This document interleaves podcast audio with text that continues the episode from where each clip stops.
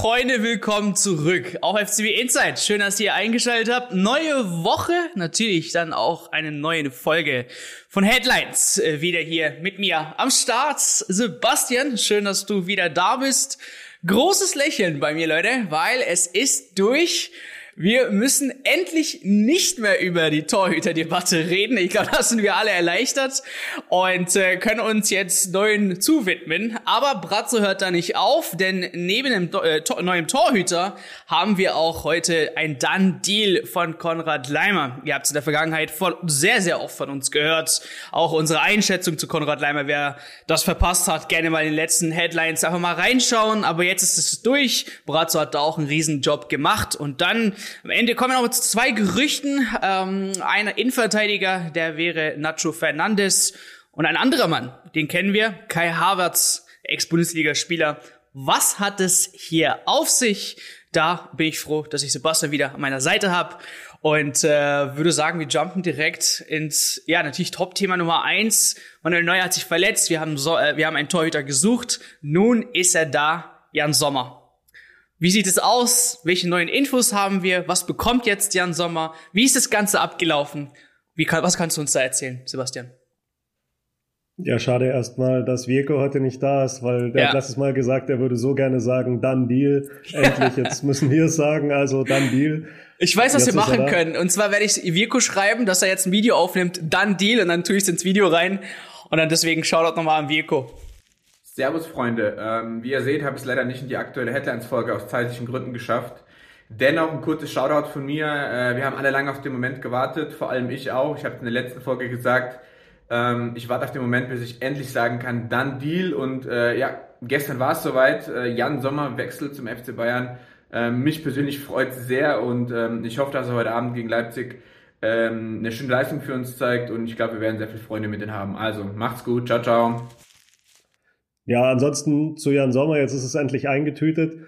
Es ist am Ende ja dann doch teurer geworden für die Bayern, als sie sich so am Anfang erhofft haben. Also man zahlt 8 Millionen sicher und dann 1,5 sollte man die Champions League gewinnen. Da denke ich mir immer, ist ja super, wenn das dann wirklich kommt. Bei den Feierlichkeiten sitzt dann bestimmt keiner mit einem Glas Champagner in der Hand und denkt, ah Mist, jetzt müssen wir noch die 1,5 extra an Gladbach zahlen. Also insofern ist das ein schöner Deal dass sie den, dass sie den zugemacht haben. Der Vertrag läuft bis 2025. Das finde ich eine sehr interessante, einen sehr interessanten Aspekt bei diesem Transfer, weil der Vertrag von Manuel Neuer läuft nur bis 24. Ich glaube, da hört man schon so ein bisschen raus oder kann man schon ein bisschen rauslesen, ähm, dass die Bayern da schon auch an die Zukunft denken. Also ich könnte mir vorstellen, dass sie wirklich Sommer die ernsthafte Chance geben, äh, dann der, die Nummer eins zu sein, auch über 24 hinaus, sollte Manuel Neuer nicht wiederkommen. Ja, weil das war die große Frage. Ähm, welche Rolle wird jetzt Sommer einnehmen, falls Neuer doch noch zum Rückrundenstart, äh, sorry, zur neuen Saison wieder fit wird, wenn sogar äh, im, im, Sommer mitmachen kann bei der bei der Vorbereitung. Ähm, mit dem Vertrag hat man da glaube ich ein eindeutiges Statement gesetzt. Ähm, jetzt sagst du, okay, vielleicht neuer 24, hört er dann wirklich auf? Denkst du wirklich äh, von dir kannst du sagen, dass du äh, glaubst, dass Neuer wirklich 2024 dann nicht mehr seinen Vertrag verlängert und wir doch noch vielleicht einen längeren Zweikampf dieser zwei Torhüter sehen? Ich glaube, es wird eine Frage der Gesundheit. Wenn die, die Verletzung ist ja jetzt schon schwer. Es ist nicht die erste schwere Verletzung, die Neuer hat. Insofern, wenn er dann fit sein sollte und es gibt diesen Zweikampf, dann glaube ich immer noch, dass er in der Pole Position wäre. Ich kann mir aber auch vorstellen, dass vielleicht Manuel Neuer, was vorher unvorstellbar war, dass er sich vielleicht nochmal ein anderes, eine andere Herausforderung sucht, vielleicht nochmal irgendwo hingeht, wo man nochmal schön Geld verdienen kann, siehe Cristiano Ronaldo, weil das ist für mich schon eine neue Entwicklung nach dieser Verletzung jetzt.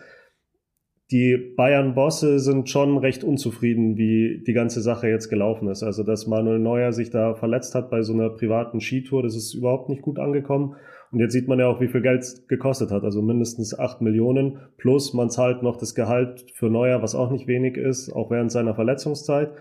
Das heißt, richtig richtig begeistert sind sie von dem Umstand nicht. Die Bayern waren immer loyal zu Manuel Neuer, sind immer ihm beigestanden, auch während langen Verletzungen, haben dann keinen Konkurrenten geholt, sondern haben dann auf Sven Ulreich vertraut oder andere Ersatzmänner. Und ich, das ist jetzt anders, das hat sich geändert. Das merkt man schon ganz deutlich, finde ich. Und ich meine, wir haben alle Sommer spielen sehen, ähm, aber warum hat sich der FC Bayern unbedingt so einen Torhüter gewünscht? Was hat er zum Beispiel im Vergleich zu Sven Ulreich, was äh, ja dem dem äh, zweiten Torhüter leider momentan einfach fehlt? Also in dieser Situation ist es schon ein großes Zeichen der Stärke. Also Bayern hat den besten Torwart Deutschlands, der verletzt sich und jetzt holen sie den zweitbesten, vielleicht den drittbesten der Bundesliga hinter Kobel, würde ich sagen holen sie sich so einfach mal als Ersatzkandidaten. Das ist schon ein Zeichen der Stärke. Ich habe mir jetzt nochmal einfach aus Interesse nochmal die Highlights angeschaut von ein paar Spielen, wo äh, Sommer so fantastisch gehalten hat gegen die Bayern. Ja. Da waren schon krasse Paraden dabei. Also der kann schon was. Ich freue mich schon drauf, ihn zu sehen im Bayern-Tor. Ja, ich denke auch, äh, das Spielerische war da ein großer Aspekt, den, äh, den Bayern einfach bei dem Torhüter braucht, weil man Spielaufbau ja beim FC Bayern München gewohnt ist, von hinten zu starten. Manuel Neuer kennen wir ja, den gefühlt äh, zwölften, äh, sorry, elften Feldspieler äh, der Münchner. Und da blicken wir auf jeden Fall mal in die Zukunft. Ich denke auch, das war wichtig, dass er jetzt vor diesem PSG-Spiel bekannt gemacht wird. Ich glaube, RB Leipzig ist jetzt erstmal zweitrangig, aber dass zur Champions League ein Torhüter zwischen den Pfosten steht, ähm, der, wie du sagst, vielleicht der zweit-, drittbeste Torhüter in der Bundesliga, das war ein wichtiges Statement, ne? Ja, sicherlich. Das war auch der Hauptgrund. Irgendwie so durch die Bundesliga hätte man sich schon noch wurschteln können mit einem Sven Ulreich, aber es geht um die Champions League. Äh, da schielt man schon ein bisschen drauf. Nicht nur jetzt das PSG-Spiel, da hofft man natürlich weiterzukommen und dann in diesen entscheidenden Spielen da so einen guten Torwart zu haben, das ist schon was wert. Und wie du sagst, das Spielerische ist bei Sommer auch ganz ausgeprägt und das war glaube ich, wie du gesagt hast, sehr, sehr entscheidend. Das hat Nagelsmann ja auch so durchblicken lassen, der bei der Pressekonferenz gesagt hat, ach, das dauert nur 15 Minuten, bis sich so ein Torwart einspielt in einem Team wie Bayern und gerade bei da merkt man ja, er spricht über Sommer und denen trauen sie das auch wirklich zu. Ja, ich erinnere mich auch in der letzten Folge, hast du auch gesagt, äh, meine Frage war, äh, falls man jetzt nicht so schnell einen holt äh, oder Sommertrainingsauftakt zum Beispiel auch in Doha verpasst, wie schnell der sich dann da einlebt. Aber äh, scheint, dass du und Julian äh, da gemeinsame Wege geht und Vertrauen habt in Sommer. Ähm, Nummer zwei heute war ein weiterer Wunschspieler von Julian Nagelsmann und das Ding war ja eigentlich schon vorher, haben wir euch äh, berichtet, durch und zwar Konrad Leimer. Jetzt wird es aber dann direkt offiziell. Neue Saison haben wir dann weiteren Mittelfeldspieler. Ich denke, da kann auch der FC Bayern München sich äh, auf, ja, weiß was ich jetzt, wir haben es letzte Mal als vielleicht einen neuen Sabitzer 2.0 äh, freuen. Wir schauen mal einfach, wie sich Konrad Leimer da beim FC Bayern München reinlebt. Ähm, aber ja, es kann sein, hast du gesagt, äh, Sebastian, dass die Bekanntmachung schon früher äh, ja sein könnte, als, als der ein oder andere Fan sich vielleicht denkt, ne?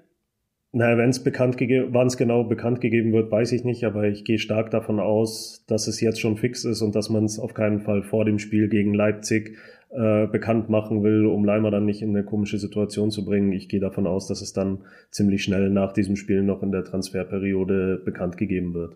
Ja. Und ganz wichtig, Leute, wer äh, mehr zu Konrad Leimer wissen möchte, ähm, wir sind letztes Mal schon ja eigentlich von einem Done-Deal ausgegangen. Von daher bitte mal die letzten Headlines-Folgen abchecken, äh, wo wir über Konrad Leimer wirklich detailliert gesprochen haben. Und da bekommt ihr eigentlich alle wichtigen Infos, die ihr benötigt.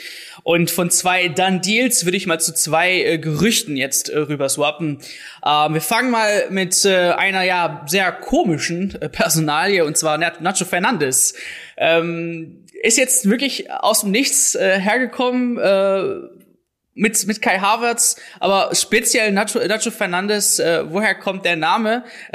Warum taucht der jetzt auf? Ist man in der Endverteidigung nicht eigentlich schon gut besetzt? Und auf der anderen Seite Kai Havertz, der Spieler, den der FC Bayern München noch vor seinem Wechsel zum FC Chelsea ja unbedingt haben wollte, taucht jetzt wieder auf. Wie kommt das jetzt?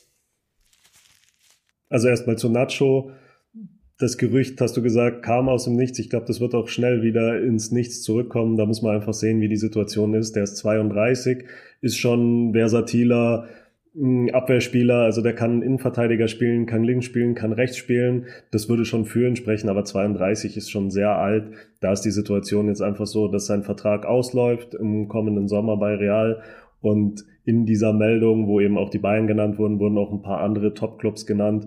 Für mich riecht es so ein bisschen danach, als würde sein Berater ihn jetzt da in Stellung bringen, weil er braucht einen neuen Verein. Real ist gut ausgelastet mit Verteidigern, also die werden wahrscheinlich nicht mit ihm verlängern und jetzt schaut er sich so um. Und bei möglichen anderen Vereinen klingt es natürlich erstmal gut, wenn jetzt rausposaunt wird, dass auch der FC Bayern dran ist, dass andere große Vereine dran sind. Also ich kann mir nicht vorstellen, dass die Bayern ihn holen, außer es würde nochmal so eine richtige Notsituation kommen. Aber jetzt mit Blind hat man sie ja schon einen geholt, der in der Abwehr auf vielen Positionen einsetzbar ist. Darum kann ich mir das eigentlich nicht vorstellen, weder jetzt und noch weniger eigentlich im Sommer. Ja, Berater Masterclass mit Sebastian hier. Wie ticken die Berater der Spieler? Da bekommen wir auf jeden Fall äh, neue, neue Einsichten. Ähm, und ja, von dem Gerücht, was jetzt vielleicht wieder verschwinden könnte, zu jemand, der eigentlich beim FC Chelsea gesetzt ist, Kai Havertz. Ja, das ist für mich ein ganz, ein ganz anderer Fall als Nacho. Havertz ist schon immer latent ein Thema seit Jahren beim FC Bayern. Ist ja auch klar, ist ein deutscher Nationalspieler, ist ein richtiger Topmann ist für 80 Millionen dann zu Chelsea gegangen. Damals gab es ja schon Interesse von Bayern. Und jetzt hat sich die Situation halt komplett geändert für Harvards bei Chelsea. Also die haben jetzt nochmal richtig dicke eingekauft, haben äh, für vorne einen Mudrik geholt für 100 Millionen. Äh, wenn sie dann alle Boni zahlen, der spielt so quasi auf seiner Position. Dann sind sie vorne sowieso noch mit anderen guten Top-Leuten sehr gut besetzt. Also in, in der nächsten Saison würde auch ein Nkunku kommen zum Beispiel der kommt auch noch. Also da wird richtig Geld reingehauen. Und Chelsea ist für mich halt so eine richtige Geldentwertungsmaschine. Also die holen immer neue Leute, holen immer neue Leute und senken damit ja auch den Wert der Leute, die da sind. Also jetzt überleg mal, die haben für 80 Millionen Harvards geholt, dann haben sie dann einen Ziyech, dann haben sie dann einen Pulisic.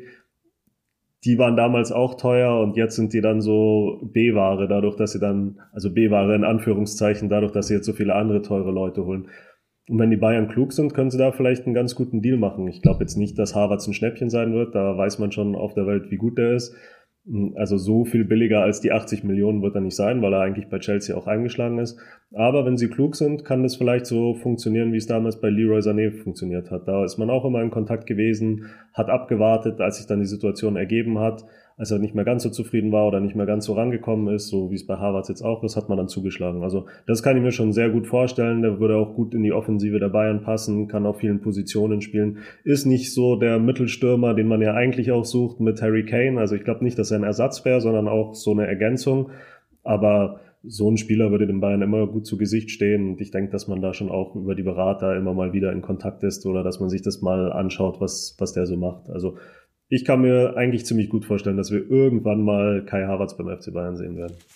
Ja, ich meine, er hat noch Zeit, ist ja erst 23, ähm, was man manchmal nicht glaubt für den jungen Kickern, wie gut die momentan sind in diesem Alter. Unglaublich. Vertrag bis 2025, äh, liebe Freunde, also könnte vielleicht sogar ein Jahr vor Vertragsende nochmal interessant werden, ähm, wenn man da noch eine Summe für ihn äh, reinkriegen möchte.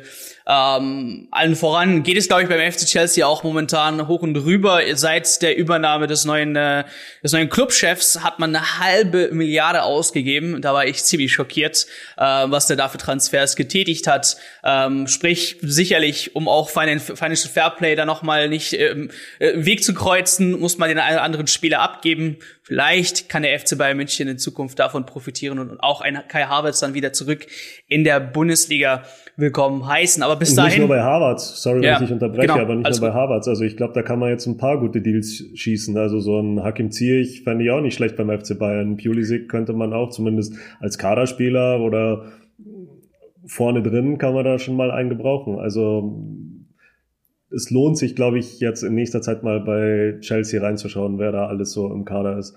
Vor allem, ja. da kommen ja dann in, in, der nächsten Transferperiode wieder fünf, sechs neue und dann sind wieder neue äh, im Schaufenster. Also ja. da, da könnte schon was passieren. Wer, wer sich mal ein Bild machen möchte, einfach mal die, die, Kader, also die Kader vom FC Chelsea mal anschauen. Ähm, da hat Graham Potter große Auswahl. Vielleicht ist er auch nicht mehr bald Trainer und dann äh, wird das vielleicht noch für den einen oder anderen Spieler noch einfacher, den Verein zu wechseln. Aber wie gesagt, bis dahin ähm, blicken wir natürlich auch gespannt in die Zukunft vom FC Bayern München. Aber momentan freuen wir uns wirklich riesig, dass das äh, Torhüter äh, gestopft wurde mit einem großartigen Kicker äh, Jan Sommer. Wir äh, auch freuen uns natürlich, ihn spielen zu sehen. Wann das sein wird, keine Ahnung. Hauptsache noch vor dem äh, PSG-Spiel, beziehungsweise bis zum PSG-Spiel da noch Sommer zu sehen. Äh, das wäre auf jeden Fall geil.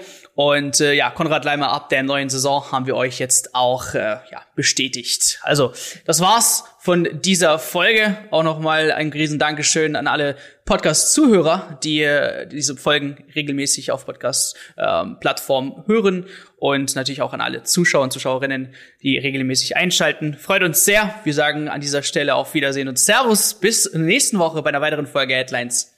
Ciao, ciao.